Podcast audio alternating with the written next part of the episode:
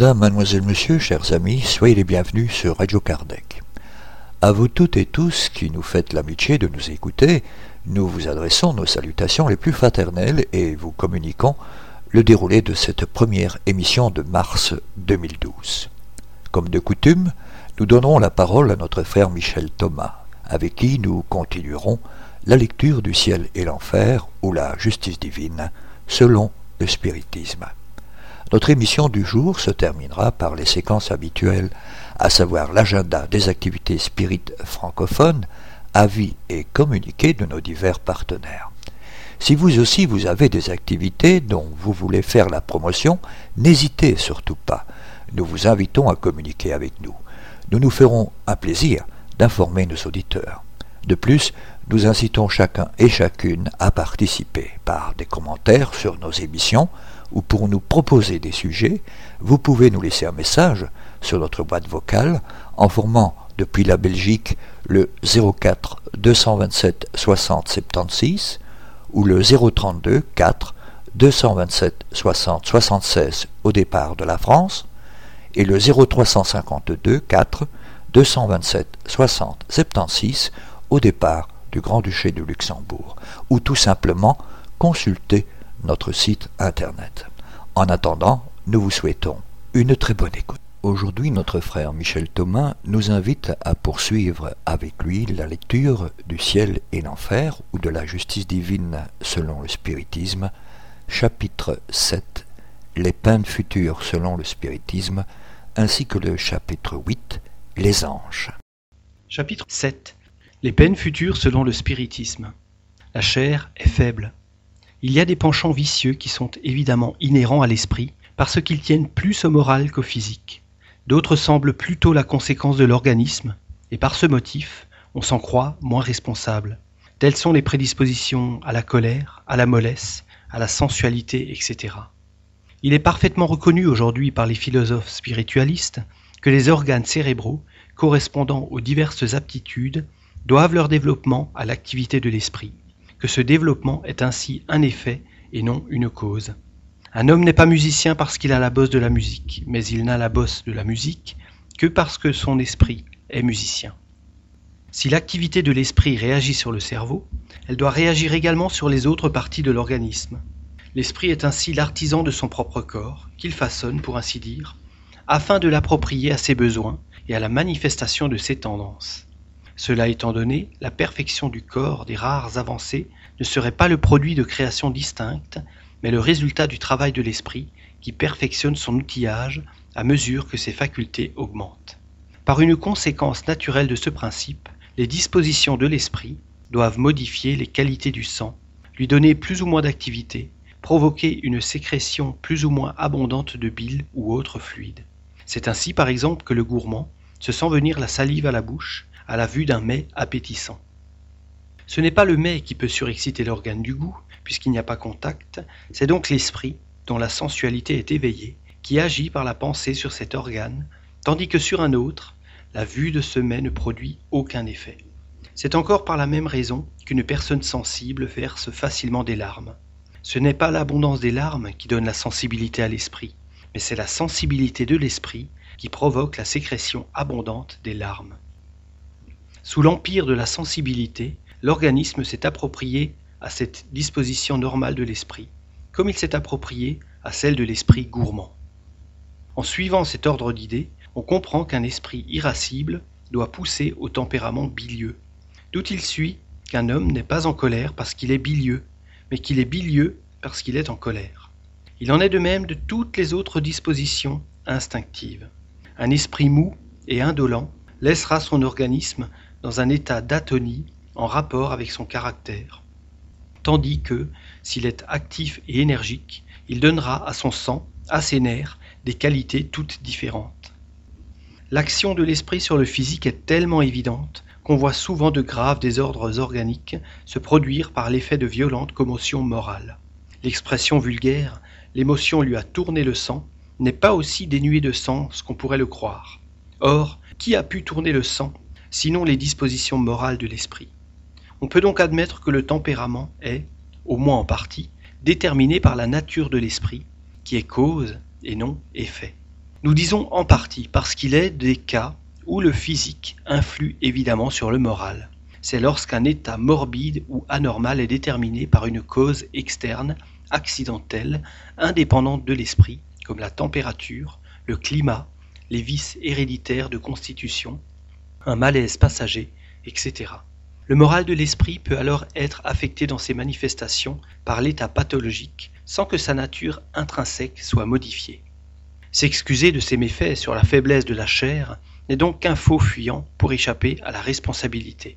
La chair n'est faible que parce que l'esprit est faible, ce qui renverse la question et laisse à l'esprit la responsabilité de tous ses actes. La chair, qui n'a ni pensée ni volonté, ne prévaut jamais sur l'esprit, qui est l'être pensant et voulant. C'est l'esprit qui donne à la chair les qualités correspondantes à ses instincts comme un artiste imprime à son œuvre matérielle le cachet de son génie. L'esprit affranchi des instincts de la bestialité se façonne un corps qui n'est plus un tyran pour ses aspirations vers la spiritualité de son être. C'est alors que l'homme mange pour vivre, parce que vivre est une nécessité, mais ne vit plus pour manger. La responsabilité morale des actes de la vie reste donc entière mais la raison dit que les conséquences de cette responsabilité doivent être en rapport avec le développement intellectuel de l'esprit. Plus il est éclairé, moins il est excusable, parce qu'avec l'intelligence et le sens moral naissent les notions du bien et du mal, du juste et de l'injuste. Cette loi explique l'insuccès de la médecine dans certains cas. Dès lors que le tempérament est un effet et non une cause, les efforts tentés pour le modifier sont nécessairement paralysé par les dispositions morales de l'esprit, qui opposent une résistance inconsciente et neutralisent l'action thérapeutique. C'est donc sur la première cause qu'il faut agir. Donner, si c'est possible, du courage au poltron et vous verrez cesser les effets psychologiques de la peur.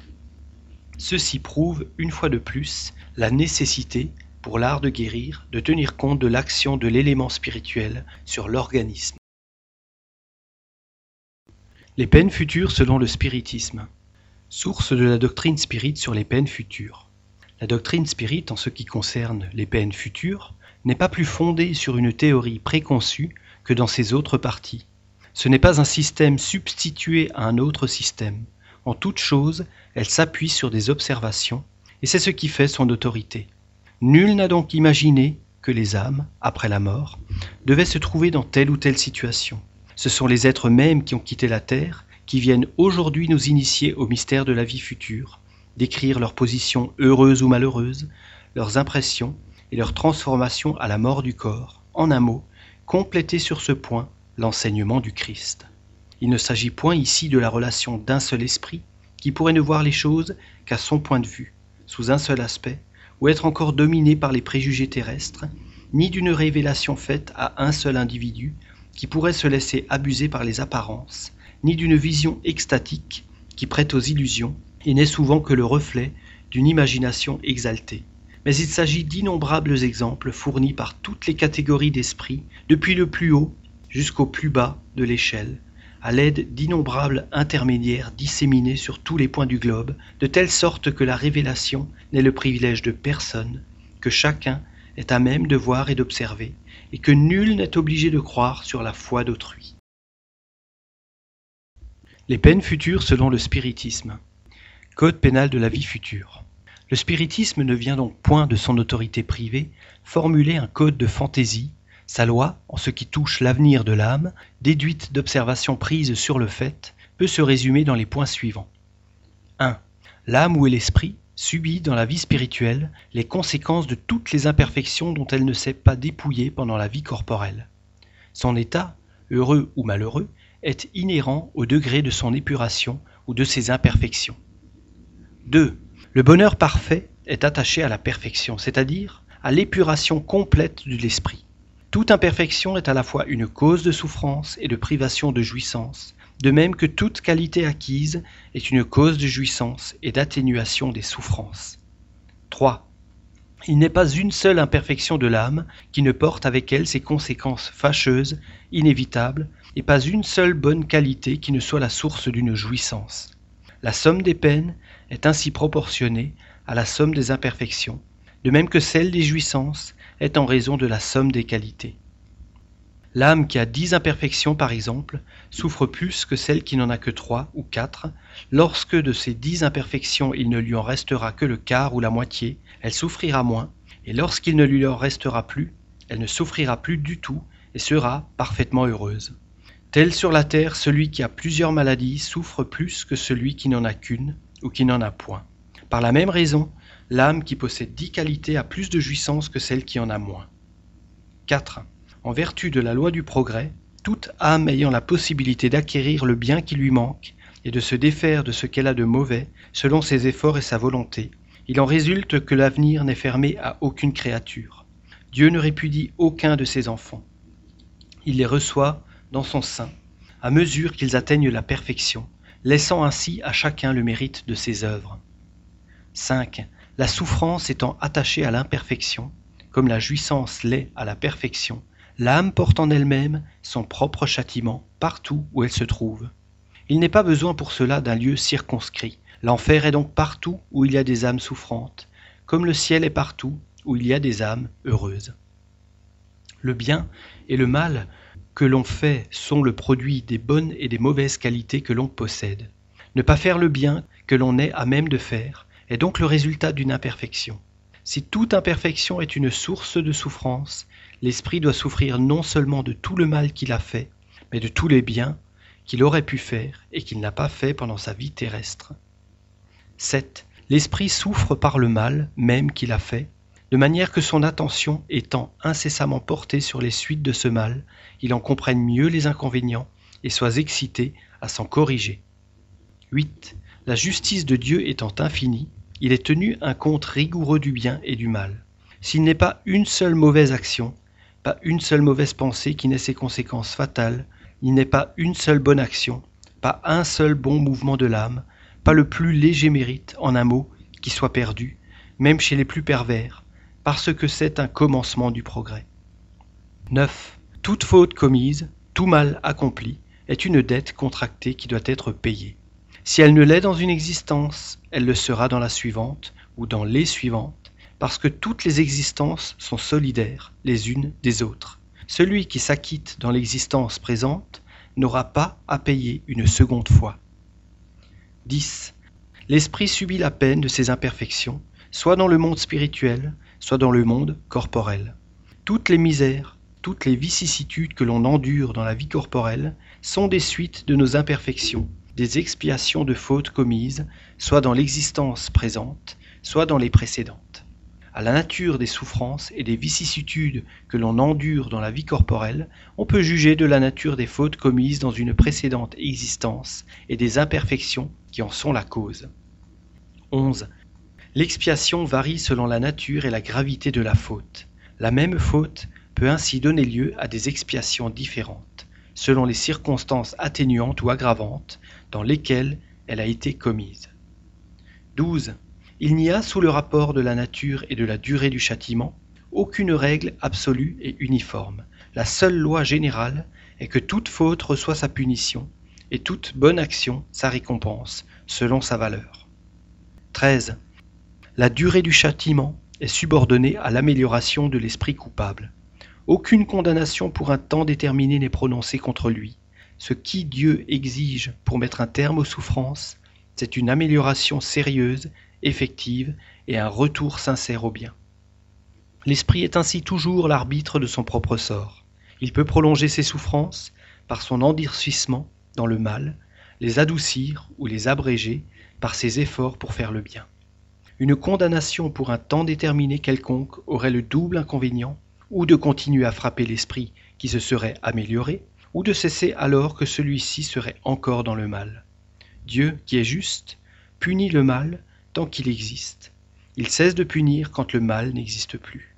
Ou si l'on veut, le mal moral étant par lui-même une cause de souffrance, la souffrance dure aussi longtemps que le mal subsiste. Son intensité diminue à mesure que le mal s'affaiblit. 14. La durée du châtiment étant subordonnée à l'amélioration, il en résulte que l'esprit coupable, qui ne s'améliorerait jamais, souffrirait toujours, et qui, pour lui, la peine serait éternelle. 15. Une condition inhérente à l'infériorité des esprits est de ne point voir le terme de leur situation et de croire qu'ils souffriront toujours. C'est pour eux un châtiment qui leur paraît devoir être éternel. 16. Le repentir est le premier pas vers l'amélioration. Mais seul, il ne suffit pas. Il faut encore l'expiation et la réparation. Repentir, expiation et réparation sont les trois conditions nécessaires pour effacer les traces d'une faute et ses conséquences. Le repentir adoucit les douceurs de l'expiation, en ce qu'il donne l'espérance et prépare les voies de la réhabilitation. Mais la réparation seule peut annuler l'effet en détruisant la cause. Le pardon serait une grâce et non pas une annulation. 17. Le repentir peut avoir lieu partout et en tout temps. S'il est tardif, le coupable souffre plus longtemps. L'expiation consiste dans les souffrances physiques et morales qui sont la conséquence de la faute commise, soit dès la vie présente, soit après la mort, dans la vie spirituelle, soit dans une nouvelle existence corporelle, jusqu'à ce que les traces de la faute soient effacées. La réparation consiste à faire du bien à celui à qui on a fait du mal. Celui qui ne répare pas ses torts en cette vie, par impuissance ou mauvais vouloir, se retrouvera dans une existence ultérieure en contact avec les mêmes personnes qui ont eu à se plaindre de lui et dans des conditions choisies par lui-même, de manière à pouvoir leur prouver son dévouement et leur faire autant de bien qu'il leur a fait de mal. Toutes les fautes ne portent pas un préjudice direct et effectif. Dans ce cas, la réparation s'accomplit en faisant ce que l'on devait faire et que l'on n'a pas fait, en remplissant les devoirs que l'on a négligés ou méconnus, les missions où l'on a failli, en pratiquant le bien contraire à ce que l'on a fait de mal, c'est-à-dire en étant humble si l'on a été orgueilleux, doux si l'on a été dur, charitable si l'on a été égoïste, bienveillant si l'on a été malveillant, laborieux si l'on a été paresseux, utile si l'on a été inutile, tempérant si l'on a été dissolu, de bons exemples si l'on en a donné de mauvais, etc. C'est ainsi que l'esprit progresse en mettant à profit son passé. 18. Les esprits imparfaits sont exclus des mondes heureux, dont ils troubleraient l'harmonie. Ils restent dans les mondes inférieurs, où ils expient leurs fautes par les tribulations de la vie, et se purifient de leurs imperfections jusqu'à ce qu'ils méritent de s'incarner dans les mondes plus avancés moralement et physiquement. Si l'on veut concevoir un lieu de châtiment circonscrit, c'est dans les mondes d'expiation, car c'est autour de ces mondes que pullulent les esprits imparfaits désincarnés, en attendant une nouvelle existence qui, en leur permettant de réparer le mal qu'ils ont fait, aidera à leur avancement. 19. L'esprit ayant toujours son libre arbitre, son amélioration est quelquefois lente et son obstination dans le mal très tenace. Il peut y persister des années et des siècles, mais il arrive toujours un moment où son entêtement à braver la justice de Dieu fléchit devant la souffrance, et où, malgré sa forfanterie, il reconnaît la puissance supérieure qui le domine Dès que se manifestent en lui les premières lueurs de repentir, Dieu lui fait entrevoir l'espérance. Aucun esprit n'est dans la condition de ne s'améliorer jamais. Autrement, il serait voué fatalement à une éternelle infériorité, et il échapperait à la loi du progrès, qui réagit providentiellement toutes les créatures. 20. Quelle que soit l'infériorité et la perversité des esprits, Dieu ne les abandonne jamais. Tous sont leurs anges gardiens qui veillent sur eux épie les mouvements de leur âme et s'efforce de susciter en eux de bonnes pensées, le désir de progresser et de réparer, dans une nouvelle existence, le mal qu'ils ont fait. Cependant, le guide protecteur agit le plus souvent d'une manière occulte, sans exercer aucune pression. L'esprit doit s'améliorer par le fait de sa propre volonté, et non par suite d'une contrainte quelconque. Il agit bien ou mal en vertu de son libre arbitre, mais sans être fatalement poussé dans un sens ou dans l'autre. S'il fait mal, il en subit les conséquences aussi longtemps qu'il reste dans la mauvaise voie. Dès qu'il fait un pas vers le bien, il en ressent immédiatement les effets. Remarque. Ce serait une erreur de croire qu'en vertu de la loi du progrès, la certitude d'arriver tôt ou tard à la perfection et au bonheur peut être un encouragement à persévérer dans le mal, sauf à se repentir plus tard. D'abord parce que l'esprit inférieur ne voit pas le terme de sa situation, en second lieu parce que l'esprit étant l'artisan de son propre malheur, finit par comprendre qu'il dépend de lui de le faire cesser, et que plus longtemps il persistera dans le mal, plus longtemps il sera malheureux, que sa souffrance durera toujours s'il n'y met lui-même un terme. Ce serait donc de sa part un faux calcul, dont il serait la première dupe. Si au contraire, selon le dogme des peines irrémissibles, toute espérance lui est à jamais fermée, il n'a aucun intérêt à revenir au bien, qui est pour lui sans profit. Devant cette loi tombe également l'objection tirée de la présence divine. Dieu, en créant une âme, sait en effet si, en vertu de son libre arbitre, elle prendra la bonne ou la mauvaise voie. Il sait qu'elle sera punie si elle fait mal. Mais il sait aussi que ce châtiment temporaire est un moyen de lui faire comprendre son erreur et de la faire entrer dans le bon chemin où elle arrivera tôt ou tard. Selon la doctrine des peines éternelles, il sait qu'elle faillira et elle est d'avance condamnée à des tortures sans fin. Les peines futures selon le spiritisme. 21. Chacun n'est responsable que de ses fautes personnelles. Nul ne porte la peine de celle d'autrui, à moins qu'il n'y ait donné lieu, soit en les provoquant par son exemple, soit en ne les empêchant pas lorsqu'il en avait le pouvoir. C'est ainsi, par exemple, que le suicide est toujours puni, mais celui qui, par sa dureté, pousse un individu au désespoir, et de là à se détruire, subit une peine encore plus grande. 22. Quoique la diversité des punitions soit infinie, il en est qui soient inhérentes à l'infériorité des esprits, et dont les conséquences, sauf les nuances, sont à peu près identiques. La punition la plus immédiate, chez ceux surtout qui se sont attachés à la vie matérielle, en négligeant le progrès spirituel, consiste dans la lenteur de la séparation de l'âme et du corps, dans les angoisses qui accompagnent la mort et le réveil dans l'autre vie, dans la durée du trouble qui peut exister des mois et des années.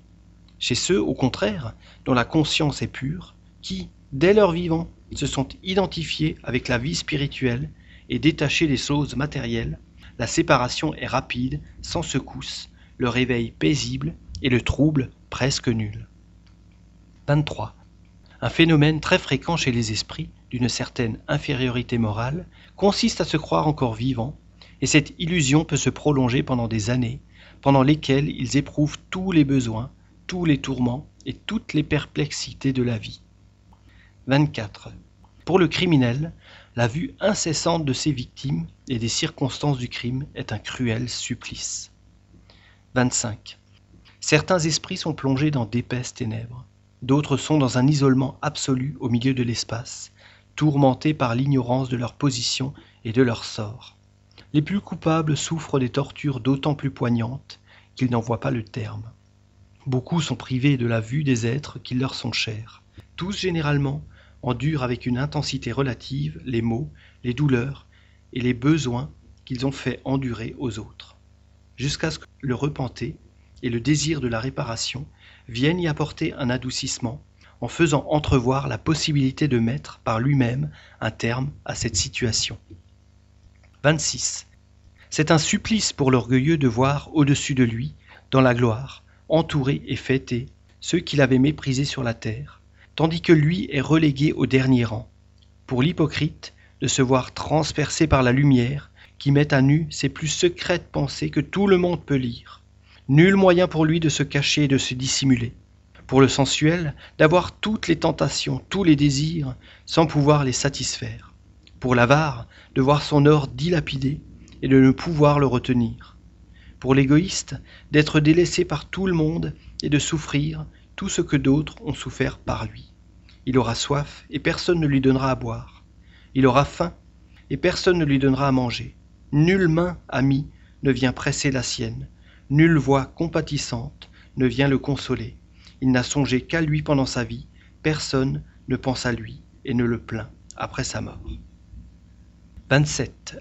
Le moyen d'éviter ou d'atténuer les conséquences de ses défauts dans la vie future, c'est de s'en défaire le plus possible dans la vie présente. C'est de réparer le mal pour n'avoir pas à le réparer plus tard d'une manière plus terrible.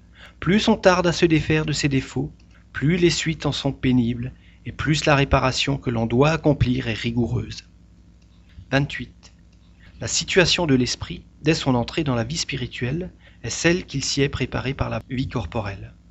Plus tard, une autre incarnation lui est donnée pour l'expiation et la réparation par de nouvelles épreuves, mais il en profite plus ou moins en vertu de son libre arbitre. S'il n'en profite pas, c'est une tâche à recommencer chaque fois dans des conditions plus pénibles, de sorte que celui qui souffre beaucoup sur la terre peut se dire qu'il avait beaucoup à expier. Ceux qui jouissent d'un bonheur apparent, malgré leurs vices et leur inutilité, sont certains de le payer chèrement dans une existence ultérieure. C'est en ce sens que Jésus a dit Bienheureux les affligés, car ils seront consolés. 29. La miséricorde de Dieu est infinie, sans doute, mais elle n'est pas aveugle. Le coupable auquel il pardonne n'est pas exonéré, et tant qu'il n'a point satisfait à la justice, il subit les conséquences de ses fautes. Par miséricorde infinie, il faut entendre que Dieu n'est pas inexorable, et qu'il laisse toujours ouverte la porte du retour au bien. 30. Les peines étant temporaires et subordonnées au repentir et à la réparation, qui dépendent de la libre volonté de l'homme, sont à la fois des châtiments et des remèdes qui doivent aider à guérir les blessures du mal. Les esprits en punition sont donc non comme des galériens condamnés à temps, mais comme des malades à l'hôpital, qui souffrent de la maladie, qui souvent est de leur faute, et des moyens curatifs douloureux qu'elles nécessitent, mais qui ont l'espoir de guérir, et qui guérissent d'autant plus vite qu'ils suivent plus exactement les prescriptions du médecin qui veille sur eux avec sollicitude. S'ils prolongent leur souffrance par leur faute, le médecin n'y est pour rien. 31. Aux peines que l'esprit endure dans la vie spirituelle viennent se joindre celles de la vie corporelle, qui sont la conséquence des imperfections de l'homme, de ses passions, du mauvais emploi de ses facultés et l'expiation de ses fautes présentes et passées. C'est dans la vie corporelle que l'esprit répare le mal de ses existences antérieures, qu'il met en pratique les résolutions prises dans la vie spirituelle.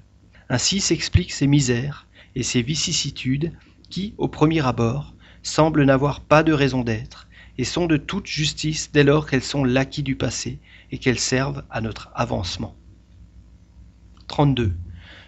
Dieu, dit-on, ne prouverait-il pas un plus grand amour pour ses créatures s'il les eût créées infaillibles et par conséquent exemptes des vicissitudes attachées à l'imperfection? Il eût fallu pour cela qu'il créât des êtres parfaits, n'ayant rien à acquérir, ni en connaissance, ni en moralité. Sans aucun doute, il le pouvait. S'il ne l'a pas fait, c'est que, dans sa sagesse, il a voulu que le progrès fût la loi générale. Les hommes sont imparfaits, et comme tels, sujets à des vicissitudes plus ou moins pénibles. C'est un fait qu'il faut accepter puisqu'il existe. En inférer que Dieu n'est ni bon ni juste serait une révolte contre lui. Il y aurait injustice s'il eût créé des êtres privilégiés, plus favorisés les uns que les autres, jouissant sans travail du bonheur que d'autres n'atteignent qu'avec peine, ou ne pouvant jamais y atteindre. Mais où sa justice éclate, c'est dans l'égalité absolue qui préside à la création de tous les esprits. Tous ont un même point de départ, aucun qui soit à sa formation mieux doué que les autres, aucun dont la marche ascensionnelle soit facilitée par exception. Ceux qui sont arrivés au but ont passé comme les autres par la filière des épreuves et de l'infériorité. Ceci admis, Quoi de plus juste que la liberté d'action laissée à chacun? La route du bonheur est ouverte à tous. Le but est le même pour tous. Les conditions pour l'atteindre sont les mêmes pour tous. La loi gravée dans toutes les consciences est enseignée à tous. Dieu a fait du bonheur le prix du travail et non de la faveur, afin que chacun en eût le mérite. Chacun est libre de travailler ou de ne rien faire pour son avancement. Celui qui travaille beaucoup et vite en est plutôt récompensé. Celui qui s'égare en route ou perd son temps retarde son arrivée et ne peut s'en prendre qu'à lui-même. Le bien et le mal sont volontaires et facultatifs. L'homme étant libre n'est fatalement poussé ni vers l'un ni vers l'autre. 33. Malgré la diversité des genres et des degrés de souffrance des esprits imparfaits, le code pénal de la vie future peut se résumer dans ces trois principes. La souffrance est attachée à l'imperfection toute imperfection et toute faute qui en est la suite porte avec elle son propre châtiment, par ses conséquences naturelles et inévitables, comme la maladie est la suite des excès, l'ennui celle de l'oisiveté, sans qu'il soit besoin d'une condamnation spéciale pour chaque faute et chaque individu. Tout homme pouvant se défaire de ses imperfections par l'effet de sa volonté peut s'épargner les maux qui en sont la suite et assurer son bonheur futur. Telle est la loi de la justice divine, à chacun selon ses œuvres, dans le ciel comme sur la terre. Chapitre 8 Les anges. Les anges selon l'Église. 1. Toutes les religions ont eu sous divers noms des anges, c'est-à-dire des êtres supérieurs à l'humanité, intermédiaires entre Dieu et les hommes. Le matérialisme, niant toute existence spirituelle en dehors de la vie organisme, a naturellement rangé les anges parmi les fictions et les allégories. La croyance aux anges fait partie essentielle des dogmes de l'Église. Voici comment elle est définie. 2. Nous croyons fermement, dit un concile général et œcuménique, qu'il n'y a qu'un seul vrai Dieu, éternel et infini, lequel, au commencement du temps, a tiré tout ensemble du néant l'une et l'autre créature, la spirituelle et la corporelle, l'angélique et la mondaine, et ensuite a formé, comme moyenne entre les deux, la nature humaine composée de corps et d'esprit. Tel est, selon la foi, le plan divin dans l'œuvre de la création, plan majestueux et complet, comme il convenait à la sagesse éternelle. Ainsi conçu, il offre à nos pensées l'être à tous les degrés et dans toutes les conditions. Dans la sphère la plus élevée apparaissent l'existence et la vue purement spirituelle.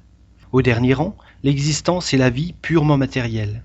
Et dans le milieu qui les sépare, une merveilleuse union des deux substances, une vie comme tout à la fois à l'esprit intelligent et au corps organisé. Notre âme est d'une nature simple et indivisible, mais elle est bornée dans ses facultés. L'idée que nous avons de la perfection nous fait comprendre qu'il peut y avoir d'autres êtres simples comme elle et supérieurs par leurs qualités et leurs privilèges. Elle est grande et noble, mais elle est associée à la matière, servie par de fragiles organes, limité dans son action et dans sa puissance. Pourquoi n'y aurait-il pas d'autres natures plus nobles encore, affranchies de cet esclavage et de ces entraves, douées d'une force plus grande et d'une activité incomparable? Avant que Dieu eût placé l'homme sur la terre pour le connaître, l'aimer et le servir, n'avait-il point dû appeler déjà d'autres créatures à composer sa cour céleste et à l'adorer au séjour de sa gloire? Dieu, enfin, reçoit des mains de l'homme le tribut d'honneur, et l'hommage de cet univers. Est-il étonnant qu'ils reçoivent des mains de l'ange l'encens et la prière de l'homme? Si donc les anges n'existaient pas, le grand ouvrage du Créateur n'aurait pas le couronnement et la perfection dont il était susceptible. Ce monde, qui atteste sa toute-puissance, ne serait plus le chef-d'œuvre de sa sagesse.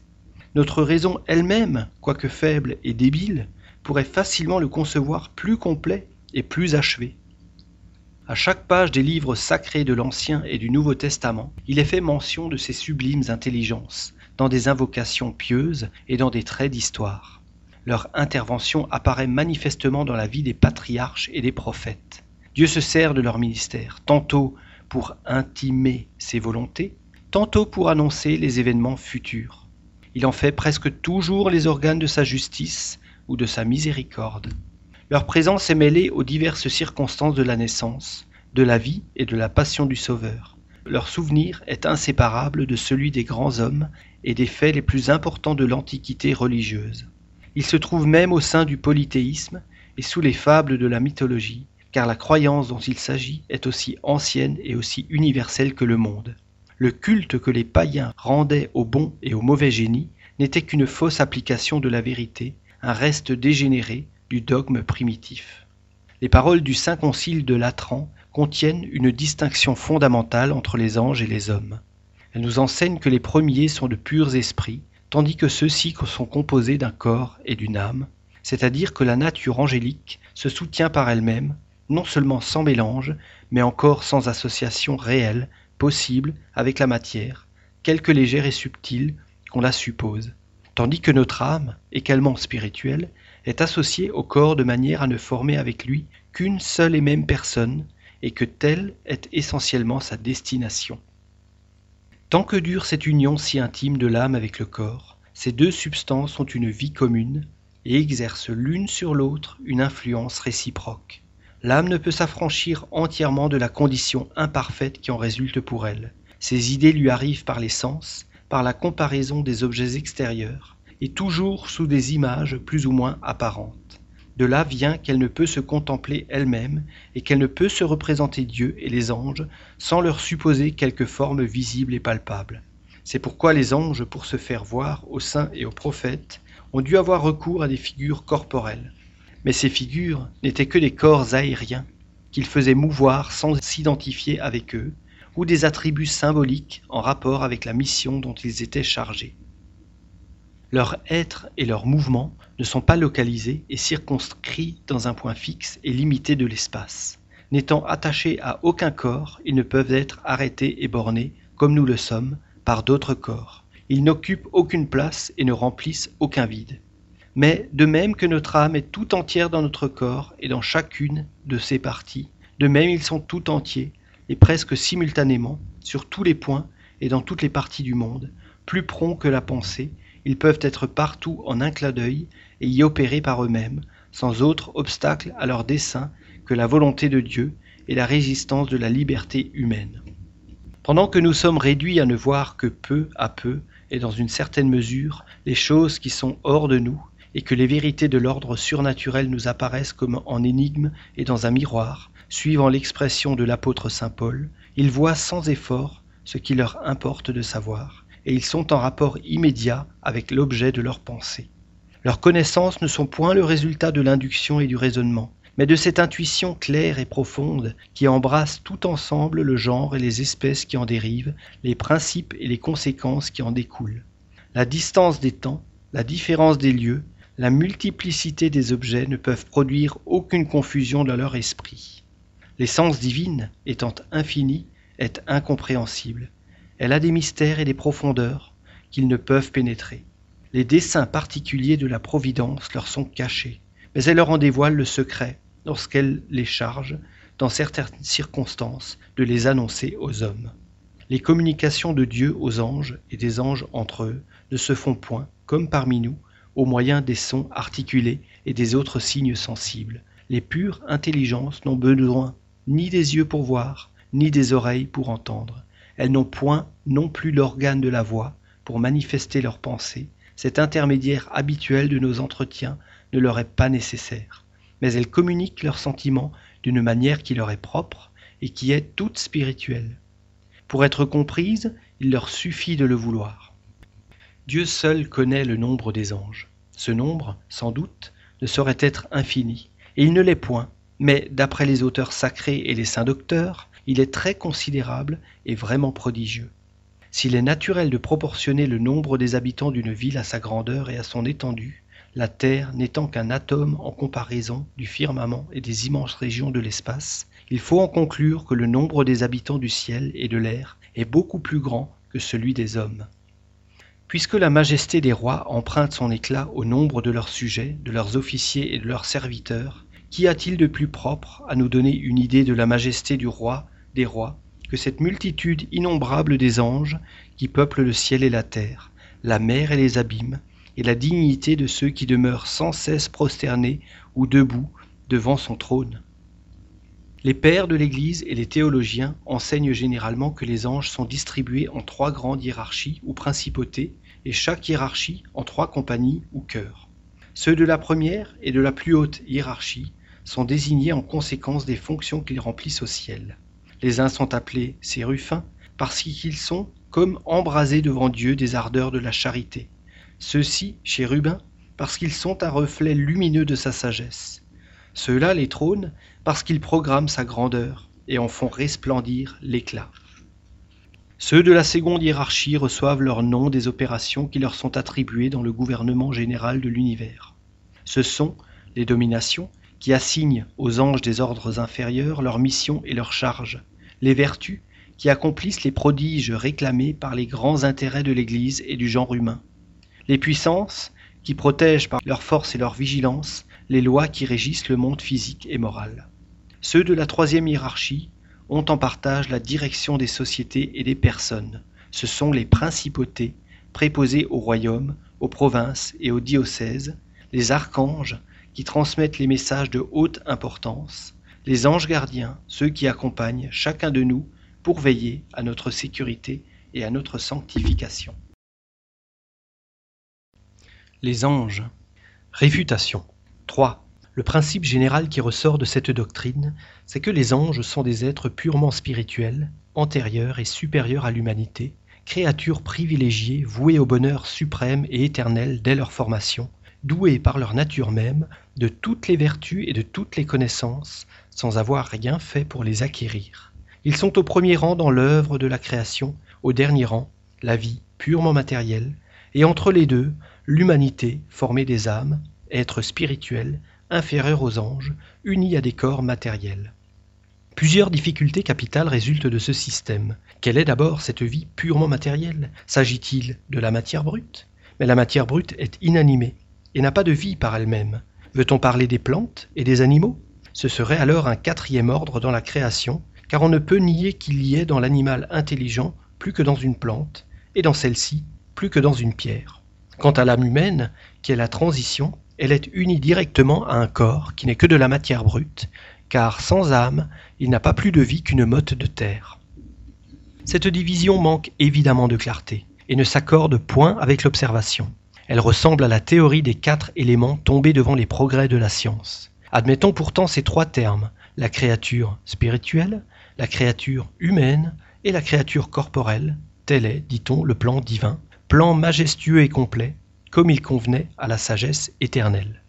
Remarquons d'abord qu'entre ces trois termes, il n'y a aucune liaison nécessaire. Ce sont trois créations distinctes, formées successivement de l'une à l'autre. Il y a solution de continuité, tandis que dans la nature, tout s'enchaîne, tout nous montre une admirable loi d'unité dont tous les éléments, qui ne sont que des transformations, les uns des autres, ont leur trait d'union. Cette théorie est vraie, en ce sens que ces trois termes existent évidemment. Seulement, elle est incomplète. Il y manque les points de contact, ainsi qu'il est facile de le démontrer. 4. Ces trois points culminants de la création sont, dit l'Église, nécessaires à l'harmonie de l'ensemble, qu'il y en ait un seul de moins l'œuvre est incomplète et n'est plus selon la sagesse éternelle. Cependant, un des dogmes fondamentaux de la religion dit que la terre, les animaux, les plantes, le soleil, les étoiles, la lumière même, ont été créés et tirés du néant il y a six mille ans. Avant cette époque, il n'y avait donc ni créature humaine, ni créature corporelle. Pendant l'éternité écoulée, l'œuvre divine était donc restée imparfaite la création de l'univers remontant à 6000 ans est un article de foi tellement capital qu'il y a peu d'années encore, la science était anathématisée, parce qu'elle venait de détruire la chronologie biblique en prouvant la haute antiquité de la Terre et de ses habitants. Cependant, le Concile de Latran, concile œcuménique qui fait loi en matière d'orthodoxie, dit Nous croyons fermement qu'il n'y a qu'un seul vrai Dieu, éternel et infini, lequel, au commencement du temps, a tiré tout ensemble du néant l'une et l'autre créature, la spirituelle et la corporelle. Le commencement du temps ne peut s'entendre que de l'éternité écoulée, car le temps est infini comme l'espace, il n'a ni commencement ni fin. Cette expression, le commencement du temps, est une figure qui implique l'idée d'une antériorité illimitée. Le Concile de Latran croit donc fermement que les créatures spirituelles et les créatures corporelles ont été formées simultanément et tirés tout ensemble du néant à une époque indéterminée dans le passé. Que devient donc le texte biblique qui fixe cette création à 6000 ans de nos jours? En admettant que ce soit là le commencement de l'univers visible, ce n'est assurément pas celui du temps. Lequel croire? Du Concile ou de la Bible? 5. Le même Concile formule en outre une étrange proposition. Notre âme, dit-il, également spirituelle, est associée au corps de manière à ne former avec lui qu'une seule et même personne, et telle est essentiellement sa destination. Si la destinée essentielle de l'âme est d'être unie au corps, cette union constitue son état normal, c'est son but, sa fin, puisque telle est sa destination. Cependant, l'âme est immortelle et le corps est mortel. Son union avec le corps n'a lieu qu'une seule fois selon l'Église, et fut-elle d'un siècle, qu'est-ce que cela auprès de l'éternité? Mais pour un très grand nombre, elle est à peine de quelques heures. De quelle utilité peut être pour l'âme cette union éphémère, quand, sur l'éternité, sa plus longue durée est un temps imperceptible, est-il exact de dire que sa destination est d'être essentiellement liée au corps?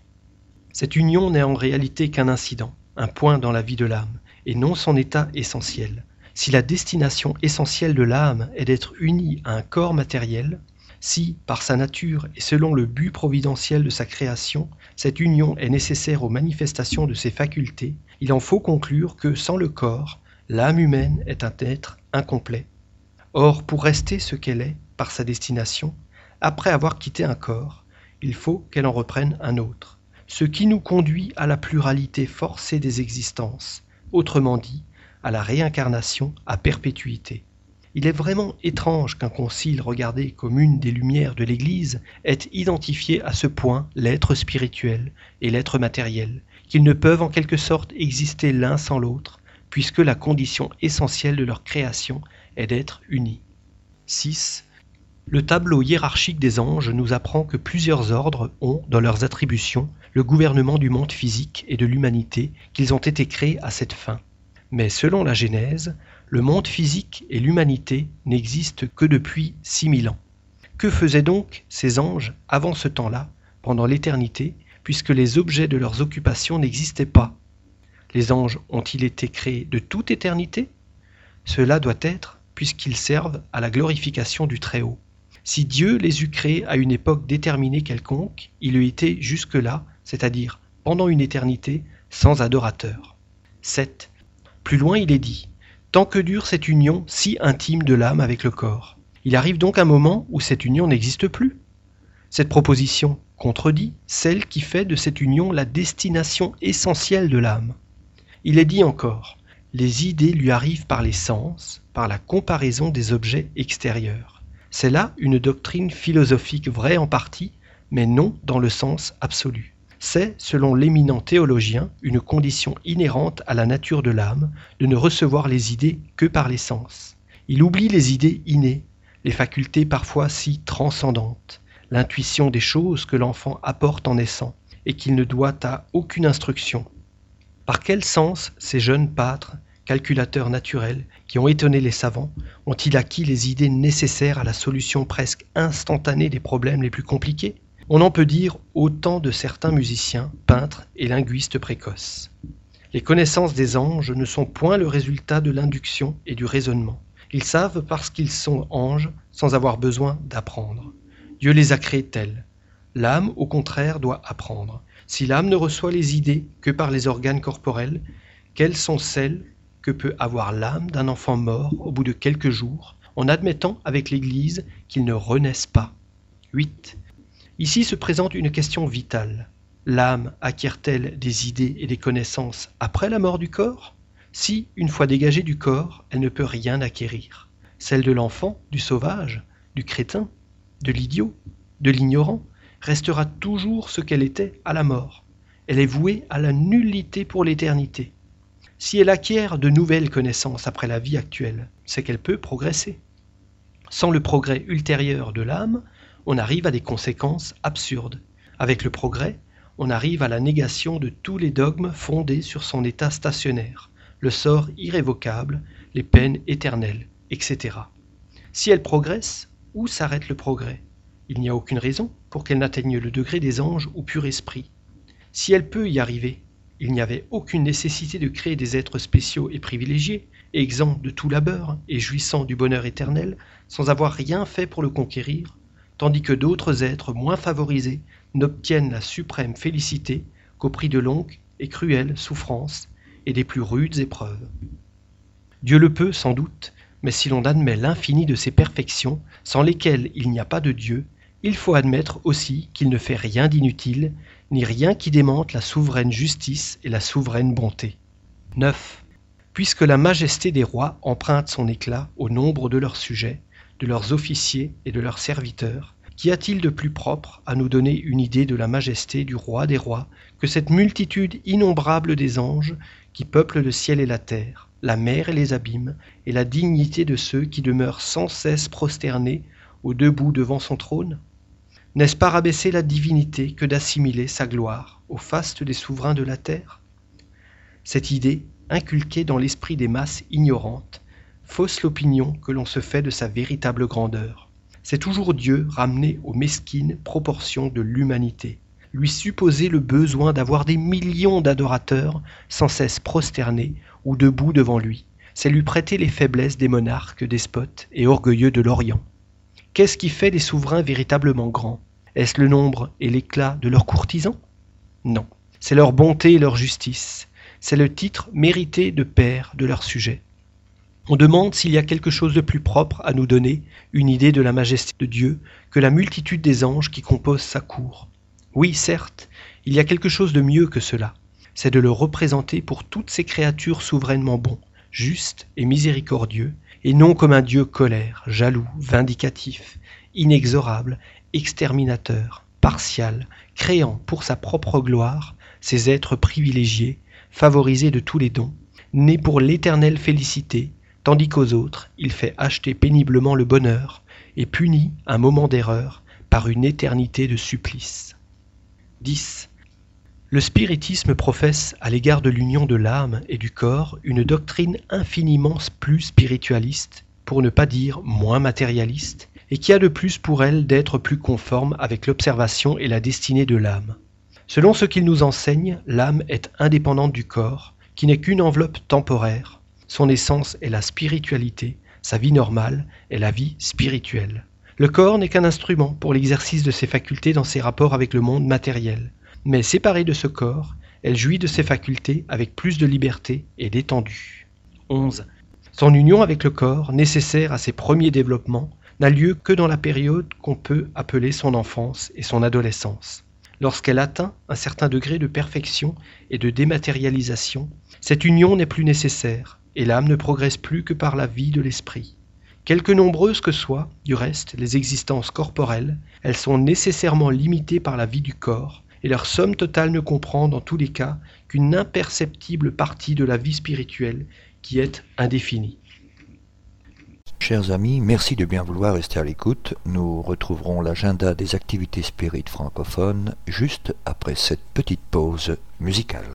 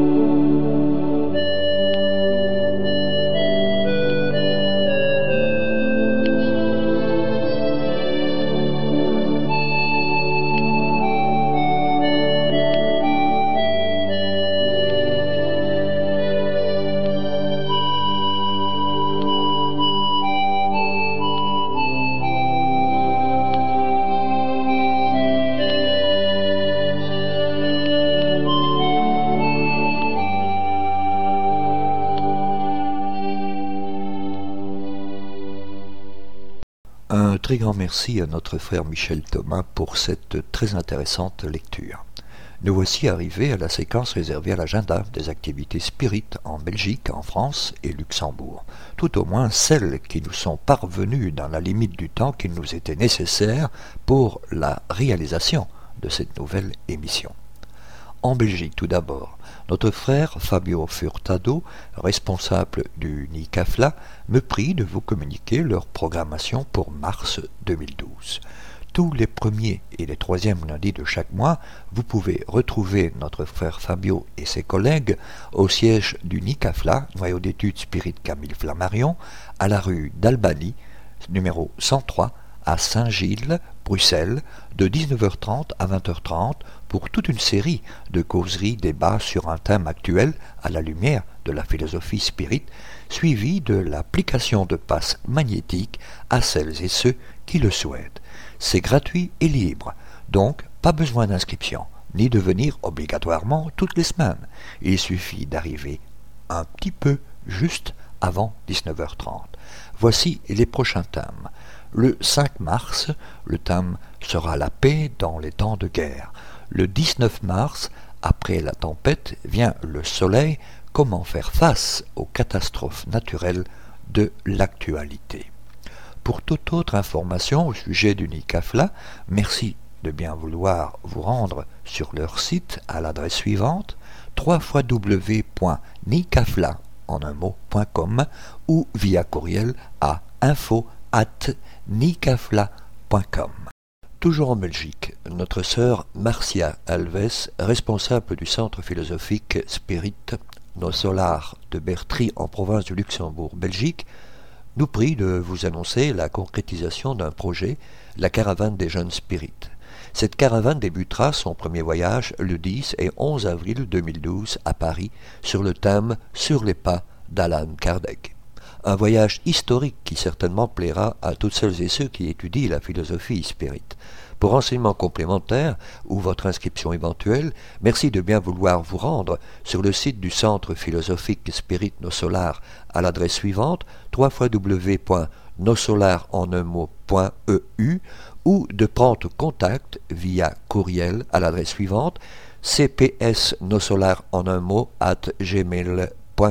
Une petite précision reçue par courriel en date du 1er mars. Euh, notre sœur m'indique que le 10 avril, la caravane des jeunes spirites partira effectivement vers Paris sur les pas d'Alan Kardec. Rendez-vous est pris à 5 heures du matin pour une prière avant de prendre le TGV. Les jeunes sont en forme et prêts à partir, nous dit notre sœur Marcia.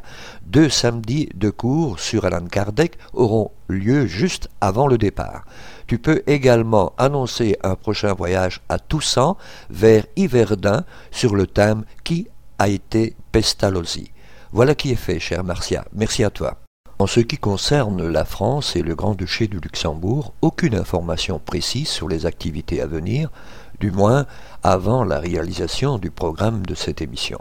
Nous avons des délais impératifs. Merci d'en tenir compte lorsque vous signalez vos activités. Chers amis, restez à l'écoute. Nous retrouverons les communiqués de nos divers partenaires juste après cette dernière pause musicale.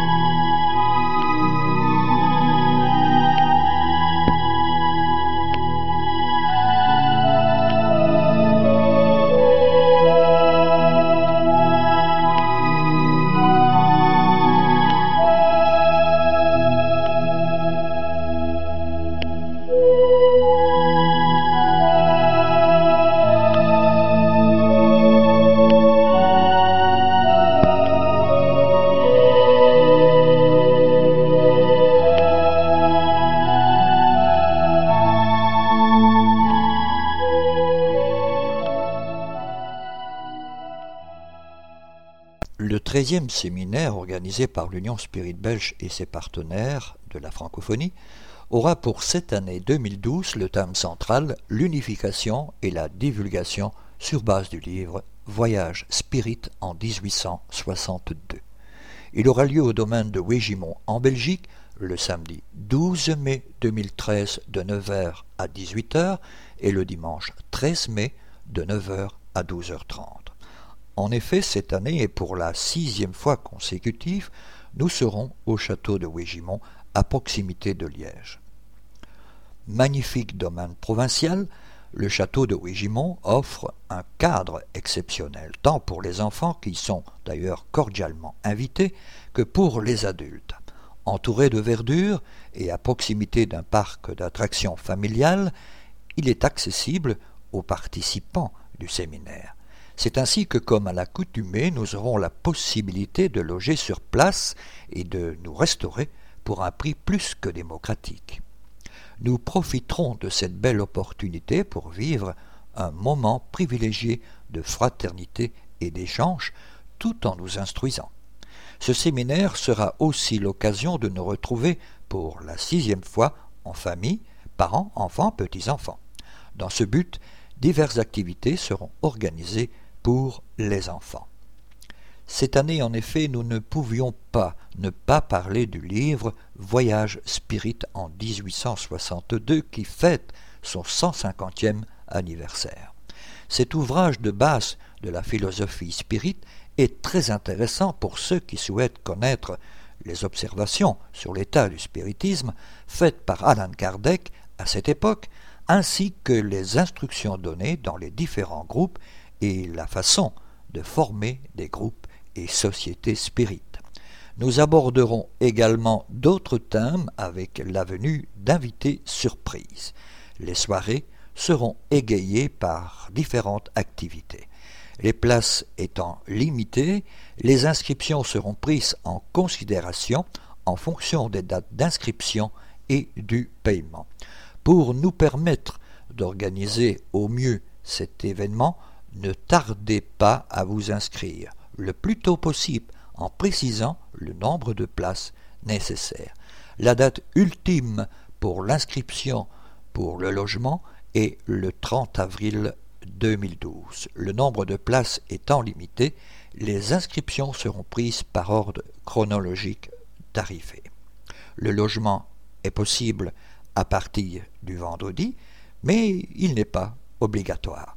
Pour tout renseignement, formulaire d'inscription, merci de bien vouloir vous rendre sur le site de l'Union Spirit Belge à l'adresse suivante www.spirit.be.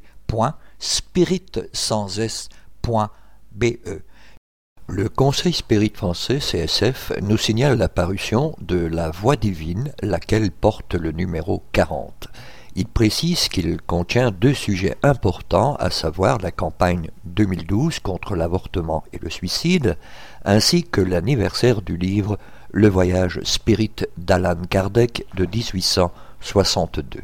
Vous pouvez obtenir la voix divine, qui est l'organe officiel du CSF, via l'adresse suivante ca at conseil spirit sans s.fr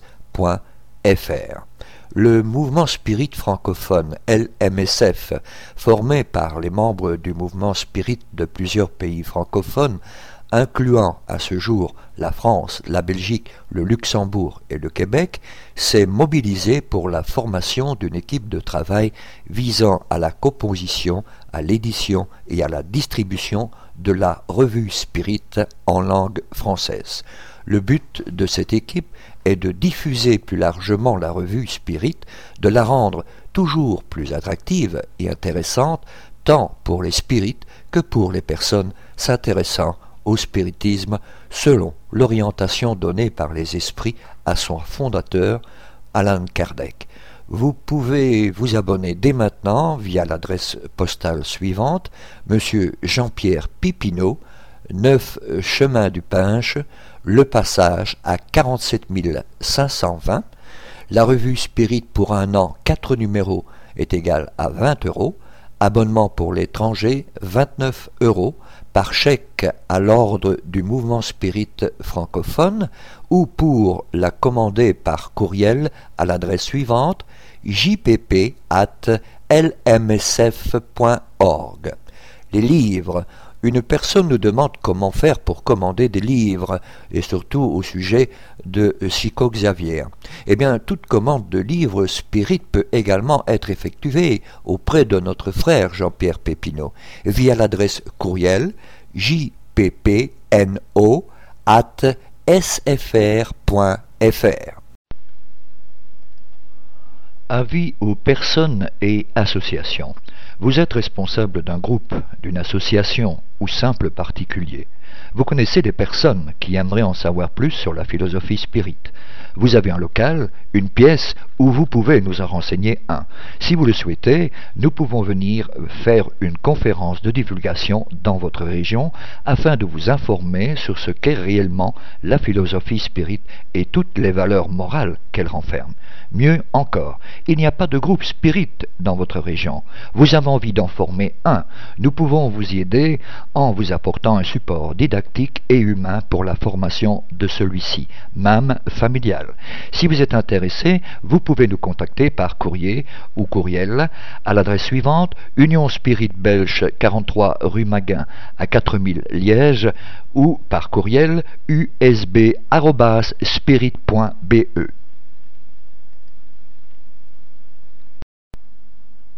Cette émission se termine donc ici. Pour rappel, notre démarche est de mieux faire comprendre le spiritisme. Nous sommes donc à votre disposition pour répondre aux questions que vous vous posez ou que la lecture des ouvrages d'Alan Kardec vous suggère. Vous pouvez également poser ces questions par email de manière tout à fait anonyme, si vous le souhaitez, à l'adresse radio@spirit.be. Nous y répondrons avec plaisir.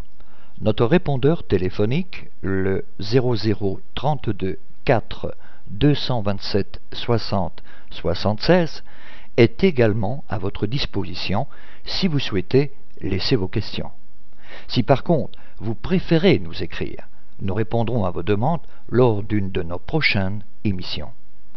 Vous pouvez nous envoyer votre courrier à l'attention du président de l'Union Spirit Belge, M. Jean-Paul Évrard, 43 rue Maguin à 4000 Liège, Belgique.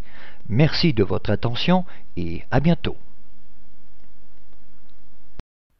Thank you.